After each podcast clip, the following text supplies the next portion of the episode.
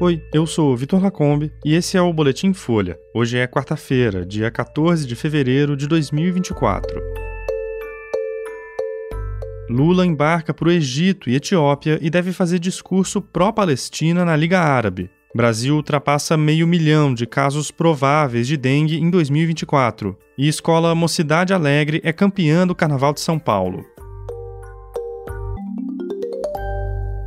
O presidente Lula embarcou ontem para uma viagem ao Egito e à Etiópia, países que passaram a fazer parte do BRICS nesse ano. Hoje ele deve visitar as pirâmides e o Grande Museu do Egito ao lado da primeira-dama, Janja. O primeiro compromisso oficial está marcado para quinta, quando Lula vai à Liga Árabe. A expectativa é que ele faça um discurso pró-Palestina numa reunião com embaixadores dos 22 países membros do grupo. Interlocutores no Palácio do Planalto dizem que o tom do discurso seria a favor da paz, condenando as mortes de civis na guerra entre o Israel e o Hamas. Também deve haver um cuidado para a declaração não soar anti-Israel. Recentemente, o Brasil apoiou a denúncia da África do Sul à Corte Internacional de Justiça da ONU para apurar a acusação de que Tel Aviv comete genocídio contra o povo palestino em Gaza. Ontem, a África do Sul pediu que a corte avalie a decisão de Israel de ampliar a ofensiva contra Rafah, cidade onde está concentrada metade da população de Gaza. Lula também também pode encontrar durante a viagem o presidente da autoridade palestina, Mahmoud Abbas. Ainda no Cairo, o presidente brasileiro deve ser recebido pelo ditador egípcio Abdel Fattah al-Sisi. Já na Etiópia, ele vai participar da cúpula da União Africana e tem uma série de encontros bilaterais agendados. Segundo o Itamaraty, estão na pauta da viagem temas como transição energética, mudanças climáticas, ampliação do comércio, além do combate à desigualdade e à fome.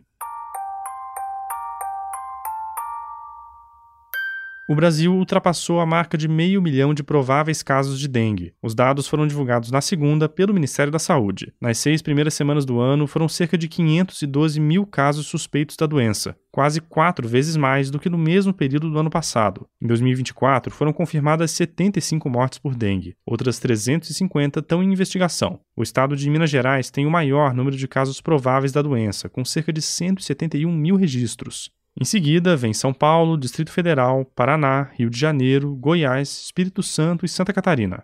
Ontem, o governo de São Paulo disse que recebeu do Ministério da Saúde quase 80 mil doses da vacina contra a dengue. Diante do número limitado, o Plano Nacional de Imunização orientou o governo paulista a começar a aplicação em crianças de 10 e 11 anos em 11 municípios da região do Alto Tietê. De acordo com o Ministério da Saúde, a faixa etária vai avançar à medida que forem entregues novos lotes da vacina Kedenga, da farmacêutica japonesa Takeda. Ao todo, 521 municípios brasileiros foram selecionados para a campanha de vacinação.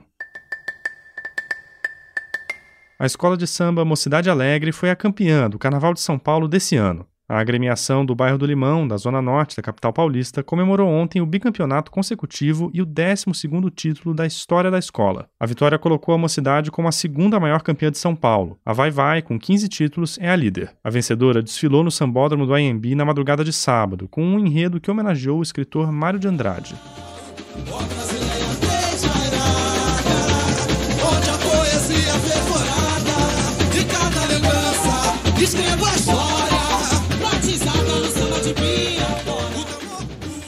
As escolas Independente Tricolor e Tom Maior ficaram nos últimos lugares e vão para o grupo de acesso no ano que vem. No carnaval de rua, o calor excessivo em algumas partes do país fez foliões passarem mal. No Sudeste e no Nordeste, as temperaturas ultrapassaram os 30 graus. Apresentações foram interrompidas, festas encurtadas e atendimentos médicos dispararam. Ontem, a cantora Ludmilla encerrou o bloco dela no Rio de Janeiro uma hora mais cedo. A Guarda Municipal e a equipe da cantora disseram ter tomado a decisão depois de ver muitas pessoas desmaiando embaixo do trio elétrico. Os termômetros chegaram a 41 graus no Rio ontem. Em São Paulo, postos de saúde de megablocos receberam mais de 2 mil pessoas em busca de cuidados. No domingo, o bloco da cantora Pablo Vittar na cidade também terminou mais cedo por causa do calor, que fez foliões passarem mal. Esse foi o Boletim Folha, que é publicado de segunda a sexta, duas vezes ao dia, de manhã cedinho e no final da tarde. A produção é de Daniel Castro, Lara Mowallen e Magé Flores e a edição de som também é da Laila. Esse boletim usou áudio da TV Globo. Essas e outras notícias você encontra em folha.com. Até mais.